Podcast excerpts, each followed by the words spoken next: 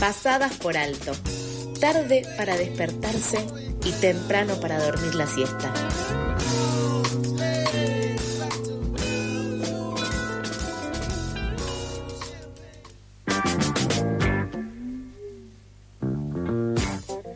Siendo las ocho y media, seguimos con más noticias.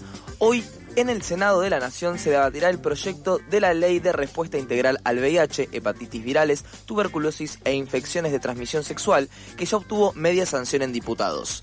Luego de que el proyecto pierda estado parlamentario en tres ocasiones, organizaciones de la sociedad civil que hace una década luchan por la actualización de la actual ley de SIDA exigen la sanción de este proyecto que da paso a un abordaje integral desde la salud colectiva y una perspectiva de derechos humanos. Para profundizar sobre este tema estamos en comunicación con Matías Muñoz, activista y presidente de la Asociación Ciclo Positivo. Hola Matías Muñoz, hola Matías, perdón. Eh, un placer tenerte de nuevo acá con nosotros. Buen día, ¿cómo les va? Bueno, muchísimas gracias por el espacio y, por, por, darnos el lugar un día tan importante como hoy.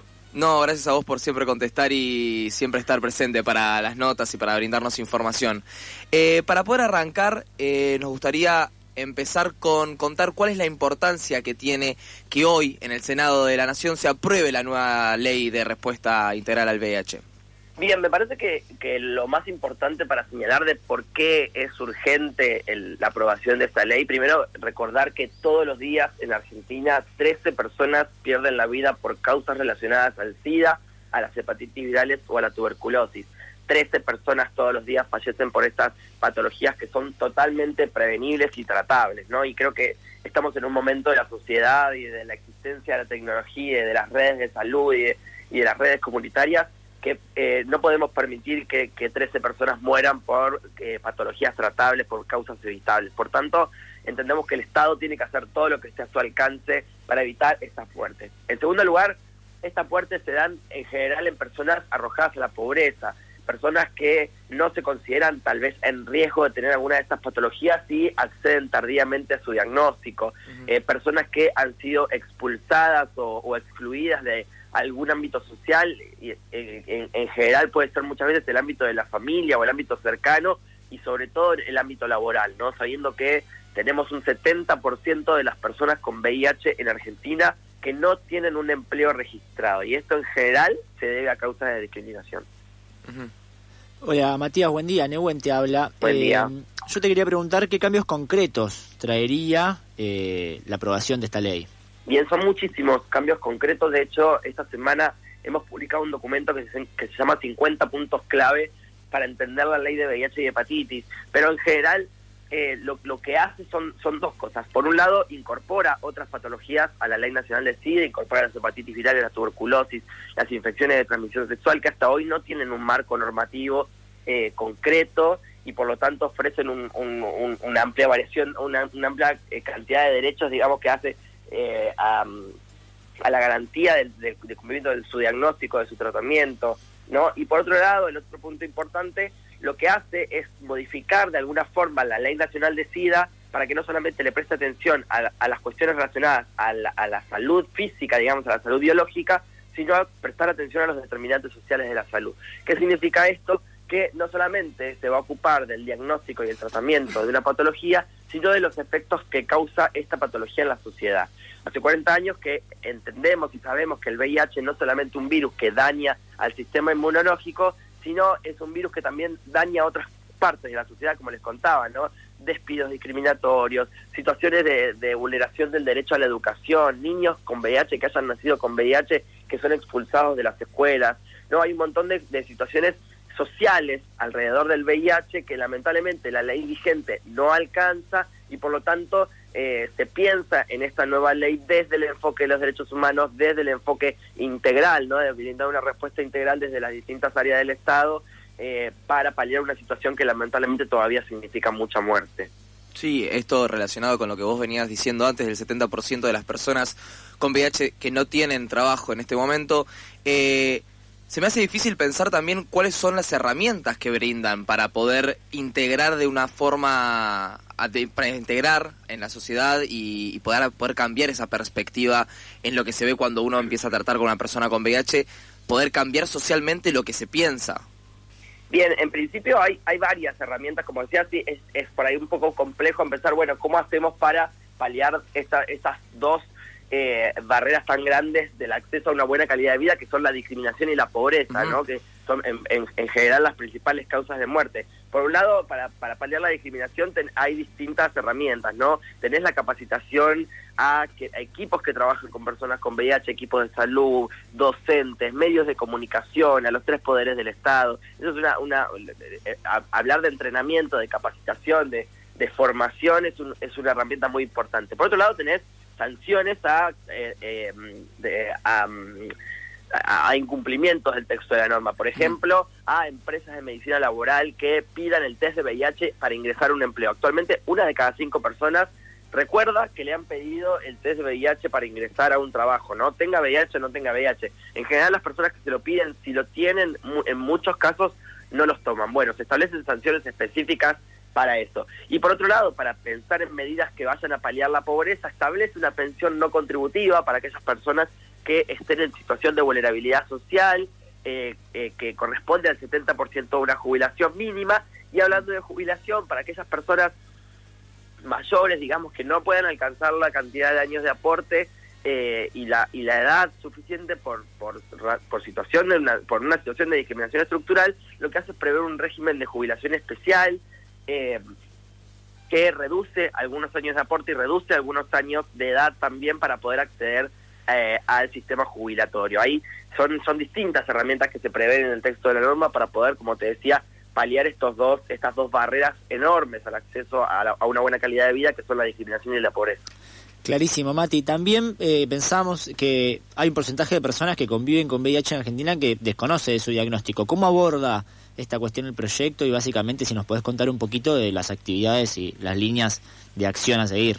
Exacto, sí, lamentablemente todavía hay una de cada cinco personas que tiene el virus y no lo sabe. Muchas personas que no se consideran en riesgo y por lo tanto no, no, no, no se hacen la prueba. El artículo 1 del proyecto eh, habla de declarar de interés público y nacional la promoción del diagnóstico y la instalación de nuevos centros de testeo en, en donde se pueda, ¿no? lo importante de, no solamente de mencionarlo en un proyecto de ley, sino también de ponerle presupuesto a esto. Eh, también invita a las provincias y a los municipios a adherir, a sancionar sus propias normas y sobre todo en este punto va a ser muy importante esto, porque la instalación de nuevos centros de testeo, la promoción de la información para que las personas quieran acceder a un diagnóstico eh, va a depender también de los estados más locales, digamos, ¿no? de los municipios, de las provincias. Por eso es, es, una norma muy importante que no, que no solamente eh, va a ser una ley nacional de orden público, sino que entendemos que va a ser un faro para las provincias, para los municipios e incluso para otros países que, que incorporen esta forma de responder al VIH desde un enfoque integral de los derechos humanos. Sí, es interesante cómo esta ley propone, eh, en vez de darle eh, una cuestión más médica, una cuestión más de, de poder ofrecer los medicamentos para poder tratar, sino también una cuestión mucho más social. Y hace mucho que venimos hablando sobre esto, hace mucho que te venimos invitando al programa, y siempre hay alguna razón por la cual eh, se traba, se para, y quiero saber si vos tenés alguna idea de cuáles son las posturas o cuáles cuáles son las ideas que se tienen en contra de hacer y dar este paso al cambio social y empezar a, ver de otra forma, de otra perspectiva.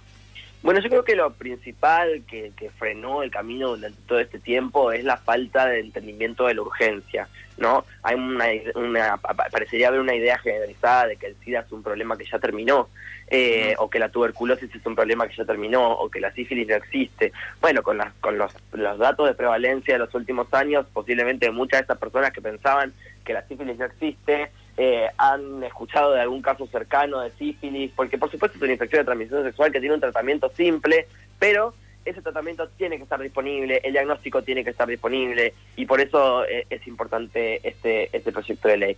Entonces yo creo que, que, los frenos que han sucedido estos años mm, tienen que ver un poco más con el, el, no entendimiento de la urgencia, de la necesidad de que hay personas que siguen muriendo por estas patologías y hay, y hay que eh, prestarle atención. Sin embargo, bueno, también hay sectores políticos que, entienden que esto puede llegar a ser un gasto innecesario, sabemos que eh, el Congreso le ha abierto la puerta, la sociedad le ha abierto la puerta a una forma de pensar muy individualista eh, que mal llamados libertarios que en la Cámara de Diputados han votado en contra. Eh, por suerte es una, es una representación política que el Senado no tiene y que eh, dada la composición del Senado esperemos que durante mucho tiempo esta, estos pensamientos y esta, esta rama de la política tan individualista y, tan mercantilista de los derechos eh, no, no llegue nunca a la Cámara Alta eh, y por tanto eh, eh, es, es, parte de ese, de ese, de ese electorado y parte de, de, de esa, ese, de esos bloques políticos han rechazado la ley. Pero sin embargo, eh, como, como nos dieron los resultados de la Cámara de Diputados, fueron solamente ocho diputados que, estuvieron en contra. Hay 241 diputados de, del resto de los bloques políticos que estuvieron a favor de la ampliación de derechos, que estuvieron a favor de salvar vidas y esperamos que eso se vea reflejado esta tarde en el Senado y que podamos tener una ley por unanimidad.